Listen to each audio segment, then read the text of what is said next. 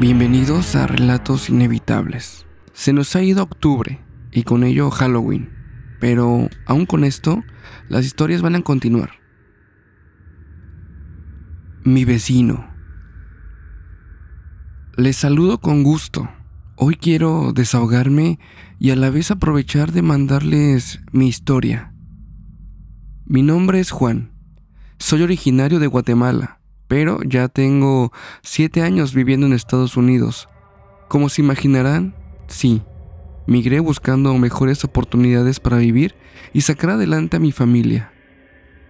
No estoy casado, pero envío dinero a mi casa. Mis papás ya son mayores. Y desde que entré a trabajar, recuerdo que una parte de mi primer sueldo fue destinado para mi casa. Tengo en mi mente la idea muy arraigada de apoyar a mis viejitos, pues ellos me dieron la vida y desde pequeños a mí y a mis hermanos nos dieron todo lo que estuvo en sus manos mientras crecimos. Lo menos que podemos hacer nosotros es que en su vejez podamos darles una vida lo más cómoda posible. Yo ya estoy adaptado a mi rutina diaria en suelo americano donde vivo con unos primos en una casa que rentamos y que pagamos la renta y gastos de servicios entre todos. De lunes a sábado voy al trabajo. El sábado es solo mediodía, por lo que salgo temprano, y el domingo me quedo todo el día en casa.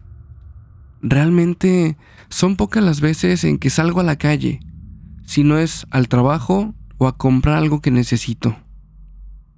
Me gusta estar en casa y la verdad, disfruto mucho de evitar multitudes, por lo que cuando no estoy en el trabajo, bueno, estoy en mi casa. Vivimos en un barrio que aunque modesto, es tranquilo. Nunca hemos tenido problemas con nadie. Mis familiares también son personas relajadas y respetuosas. Cerca de nuestra casa tenemos vecinos los cuales ya son mayores, son personas que cuando llegamos del trabajo los vemos sentados en sus puertas sobre sillas o mecedoras. Son gente tranquilas, que en días sábados y domingos son visitados por familiares y sus casas se llenan de ruido y niños. A mí, en el fondo, me da felicidad por ellos, ya que el verlos tan solitos y de pronto que vayan a visitarlos me da mucho gusto, quizás porque el verlo me lleva a pensar mucho a mis papás. Al llegar al vecindario, recuerdo que cuando estábamos bajando nuestras cosas de las camionetas y ordenábamos todo, la vecina de al lado, la cual ya es muy mayor por cierto, nos preparó un pay y nos lo llevó para darnos la bienvenida. Se presentó con nosotros y nos dijo que se llamaba Gladys. La invitamos a pasar y a tomar una taza de té. Por más cliché que suene eso, pero con la mudanza de nuestras cosas, realmente no teníamos mucho para ofrecerle. Estuvo cerca de una hora con nosotros. Partimos el pie y compartimos mis primos y yo con ella. En ese tiempo que ella estuvo con nosotros, nos mencionó que el vecindario era tranquilo, que en su mayoría eran veteranos que habían servido en el ejército. Era una zona, si no segura, sí al menos vigilada, ya que en el pasado una banda delictiva había intentado instalarse, pero terminaron por sacarlos y desde entonces se patrullaba con mayor frecuencia la zona. Gladys estaba casada, pero su esposo se había quedado en casa, ya que él no salía nunca. Me atreví a preguntarle por qué razón. Ella solo me dijo que desde que se había retirado del ejército, había quedado con los nervios muy alterados que cada mes ella iba a recoger los medicamentos que necesitaba su esposo y que trataban de hacer su vida lo más normal posible dentro de la casa. Me levanté de la mesa pensando cómo el tiempo afectaba a las personas y la manera en que terminaba por ir apagando la vida de la gente. Gladys me sacó de mis pensamientos diciéndome que tenía que irse ya, así que la acompañamos hasta la puerta y le agradecimos el bonito gesto que había tenido con nosotros. Desde la puerta de nuestra casa vi como uno de mis primos la acompañaba a la suya y mientras lo seguía con la mirada. Sentí una sensación rara, así como cuando alguien te observa y no sabes cómo, pero bueno, lo sientes. Miré la casa de Gladys. Era de dos pisos. Y en una de las ventanas del piso superior pude ver lo que parecía ser una silueta oscura. Estaba tras las cortinas de un ventanal. Después de unos segundos, esa figura se haría a un lado y lo perdería de vista. Gladys, desde la puerta, se volvió a despedir de nosotros para luego entrar en casa. Me quedé con una sensación extraña, ya que ver a esa figura me pareció raro. Pero obvio tenía que ser su esposo, así que me puse a seguir ordenando mis cosas y lo olvidé. Pasaron los días y las semanas. Empecé a entrar en mi rutina de trabajo a casa y casa al trabajo. El tiempo avanzó y serían un par de años después cuando volví a ver tras de una ventana de la casa de mi vecina a esa silueta. Era de noche. Serían cerca de las nueve había llegado horas antes del trabajo y estaba preparando mis cosas para meterme a bañar. La ventana de mi habitación estaba abierta. Y bueno, pensando en que no se metía el frío, yo fui a cerrarla. Esta daba a la casa de Gladys. Y fue ahí que volví a percatarme de esa figura que parecía ver hacia afuera desde la ventana. Moví la mano para saludarlo esperando me regresara al saludo aquella figura, pero no hubo caso. No se movía. Permanecía ahí, quieta. Yo me sentí un tanto incómodo, así que me di la media vuelta y me metí a bañar. Después del baño bajé a cenar y cuando ya estaba subiendo para entrar a mi cuarto a acostarme, volví a mirar por la ventana. En esta ocasión apenas me asomé Vi como las cortinas de aquella ventana se movieron para luego estar todo tranquilo. Parecía que recién alguien se había ocultado. Quizás la situación del esposo de Gladys había empeorado. Quizás sus nervios estaban empeorando y su situación era más delicada. Todo esto lo pensé mientras me quedaba dormido. Al día siguiente, en el trabajo, uno de mis primos, mientras compartíamos mesa a la hora de la comida, me comentó si había escuchado anoche los ruidos que venían de la casa de al lado. Le respondí que no, que había dormido como un tronco. Menos mal, primo. La verdad es que estuvo gacho. Mira, yo estaba despierto. Me desvelé viendo una película, pero cuando estaba ya terminando, escuché un ruido como de gritos en la calle. Me asomé, pero no vi a nadie. Regresé a mi cama y volví a escuchar como gritos. La luz de la vecina de al lado estaba encendida.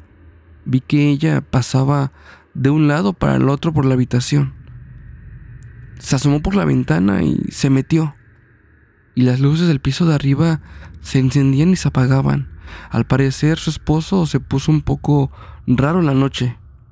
Después de un rato las luces se quedaron apagadas y Gladys salió de la casa.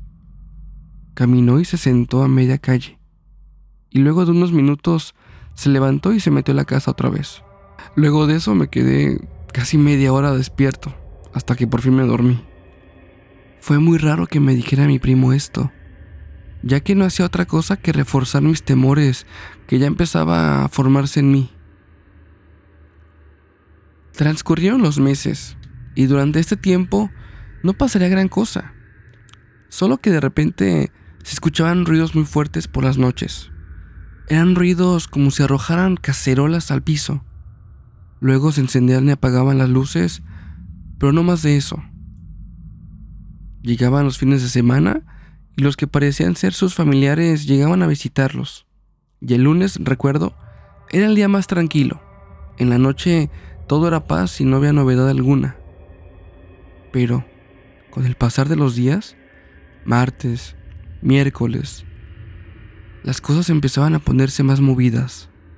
Ya habían ruidos por las noches y se veía la vecina más inquieta.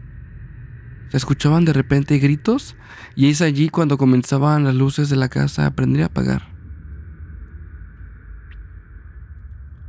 Pasaron los días.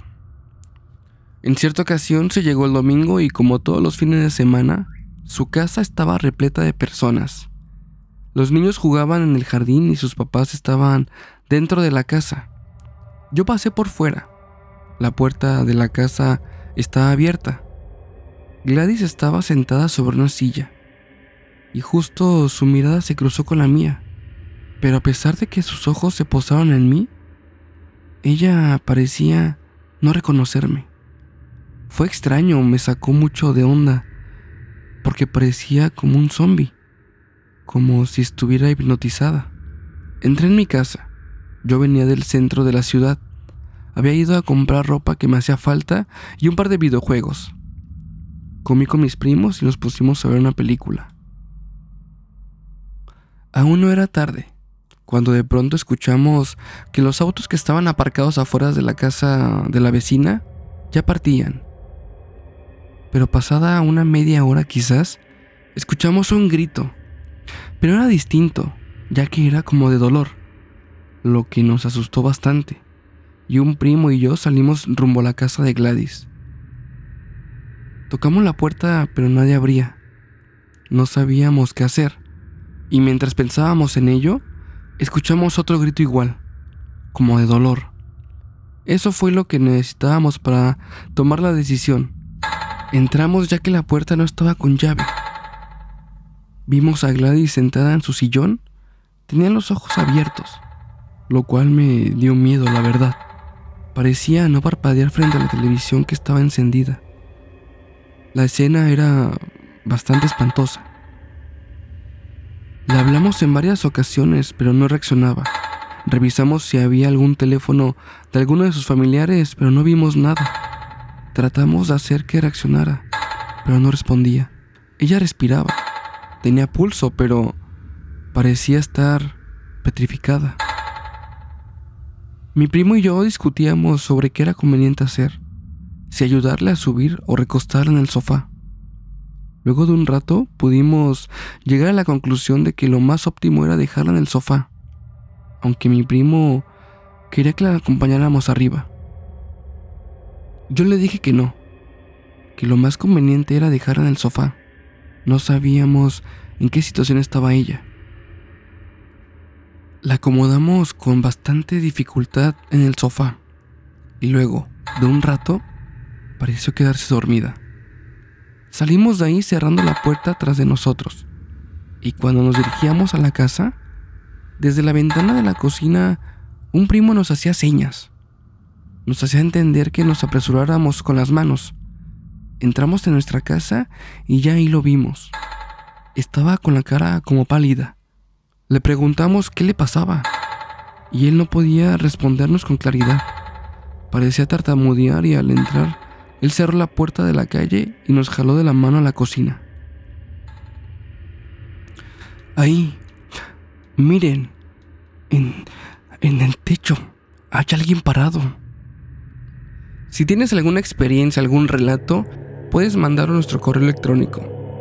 Lo inevitable 11 gmail.com. Y no olvides suscribirte, darle me gusta y activar notificaciones para que YouTube te avise cada que subimos un nuevo capítulo. Continuamos. Le hicimos caso y nos asomamos por la ventana, pero no había nada. De hecho, yo hice un repaso por toda la casa con la mirada, el techo, las ventanas y parte de la entrada que se alcanzaba a ver. No había nada. Le dijimos nosotros que se calmara que quizás estaba asustado por la película que estábamos viendo. Él pasó de estar nervioso y con miedo a molestarse. Nos dijo que no era capaz de bromear con esas cosas y que sabía perfectamente que lo que había visto había sido real y no algo inventado o producto de su imaginación. Se dio la media vuelta y se marchó, dejándonos en la cocina. Las siguientes dos semanas serían rutinarias como las demás y con el pasar de los días, a mi primo se le iría bajando el coraje. Recuerdo bien el día. Era un miércoles. Ese día había sido especialmente cansado para mí en el trabajo. En casa me esperaba mi cena y mi serie favorita. Lo único que deseaba era llegar ya y descansar para reponer mis energías. Ya en mi casa, me bañé y realicé de manera automática mi rutina semanal. Entré en mi habitación con mi charola con comida y encendí el televisor. Me acerqué a la ventana para correr las cortinas y me quedé ahí, petrificado. Enfrente, en la casa de mi vecina Gladys, en el techo de la casa, había alguien parado. De inmediato pensé que quizás era un ladrón. Quise salir de mi habitación para avisar a mis primos y llamar a la policía, pero no pude. Estaba como congelado. Pensé, si era un ladrón, si ese fuera el caso, de inmediato se movería para entrar en la casa. En cambio, esta imagen, esta figura, parecía solo estar de pie sobre el techo. Solo estaba ahí, parado. Y lo más extraño de todo es que parecía mirar hacia mi ventana. Ya descartada la posibilidad de que fuera un ladrón, pensé que quizás era el esposo de Gladys. Pero no. ¿Cómo subiría ahí? Después de unos 4 o 5 minutos, veré que esa silueta retrocedería y de repente la perderá de vista. Yo me sentía muy mal. El estómago se me había revuelto por la situación y hasta el hambre se me había quitado. A mis primos los escuchaba en la planta inferior. Hablaban como si nada. Había un buen ambiente en la casa. Pero la opción de bajar a contarles lo que había visto se desvaneció rápidamente. Una tristeza muy grande me invadió. Sentí melancolía de repente dentro de mí. Y lo único que me pareció buena idea era quedarme en la cama, acostado. En la madrugada desperté. Mi celular marcaba las 4 de la mañana y un impulso dentro de mí me invitó a asomarme por la ventana para revisar la casa de al lado. Las luces de la habitación del piso superior estaban encendidas y una sombra de repente cruzó por la ventana. Raro por la hora, pensé. Quizás no podía dormir Gladys o su esposo y bueno, estaban caminando por la casa. Estaba a punto de despegar la vista de la ventana cuando de pronto la silueta interrumpió su camino y se quedó de pie. Con una de sus manos intentó abrir la cortina y yo rápidamente me agaché para no ser descubierto. Tras unos momentos me quedé dormido. A la mañana siguiente preparé mis cosas para salir al trabajo. Me cambié y luego de tomar desayuno salí. Esa mañana tuve una sensación rara. No sé cómo describirla, pero pero sentí como si mi cuerpo estuviera en estado de alerta todo el tiempo. El día estuvo normal. Rutina, rutina y más rutina. Antes de salir del trabajo, recibí unas alertas en el celular. Era el grupo de mis primos y yo en el WhatsApp. Uno de mis primos, que ya había llegado a la casa, había mandado una foto de la casa de nuestra vecina. Afuera había varios autos y una ambulancia. Algo pasó con Gladys. Era el mensaje que acompañaba la imagen. Nos sacamos de onda todos. Recuerdo que respondimos con nervios el mensaje. Después de una hora volvió a mandar una foto, pero ahora ya no se ve una ambulancia. Ahora se ve una camioneta blanca. Era forense. Al parecer habían encontrado a alguien sin vida. Pero ¿quién sería?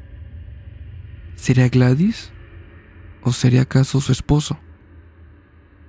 Yo ya no respondí nada y solo quería terminar mi jornada laboral para salir y llegar a casa y saber qué había pasado.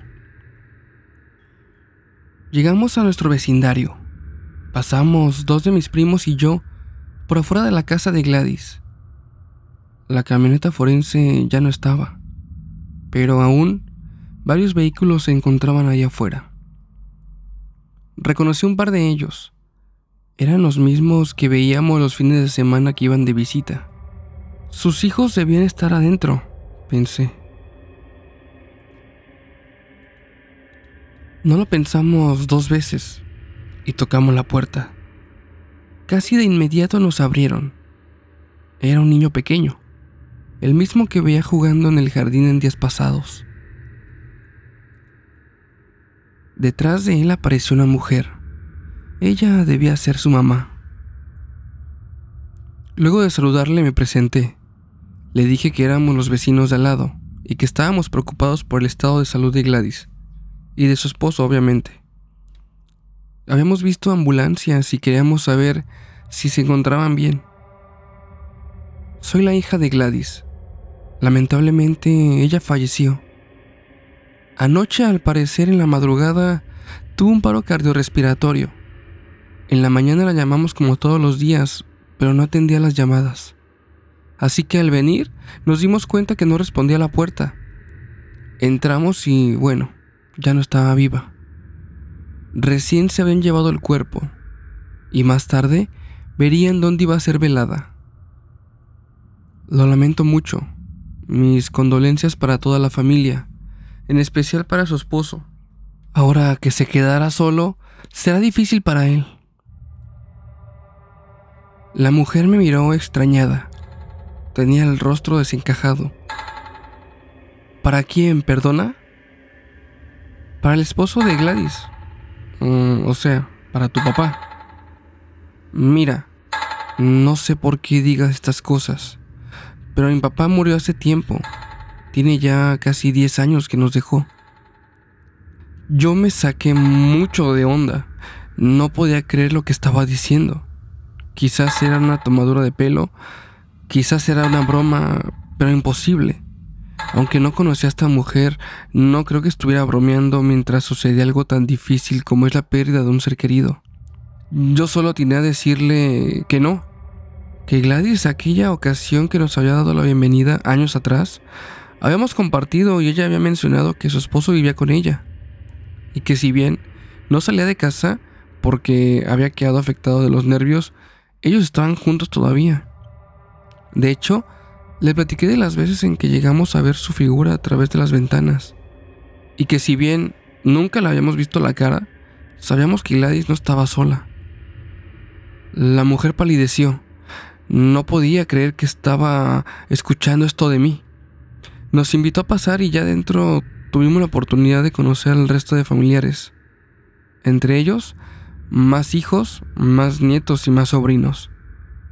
Allí luego de repetir lo que le había comentado a la mujer en la puerta de la casa y de enmudecer a todos los presentes, me enteré que Gladys padecía de demencia senil y que con el tiempo se había estado agravando su situación por lo que empezaban a contemplar la opción de mandarla a un asilo, a lo que ella se negaba rotundamente. El papá de ellos se llamaba John. Si bien había muerto años atrás, él no había sido soldado, él había sido contratista. Y en una ocasión, mientras remodelaba una casa de varios pisos de altura, al subir y no colocarse el arnés, resbaló y bueno, perdió la vida.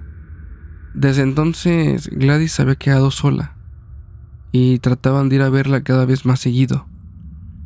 Luego de esta aterradora revelación, quedamos con más dudas que respuestas. ¿Por qué si Gladys había estado viviendo sola, en ocasiones veíamos sombras? ¿Sería acaso el espíritu de su esposo o sería algo más?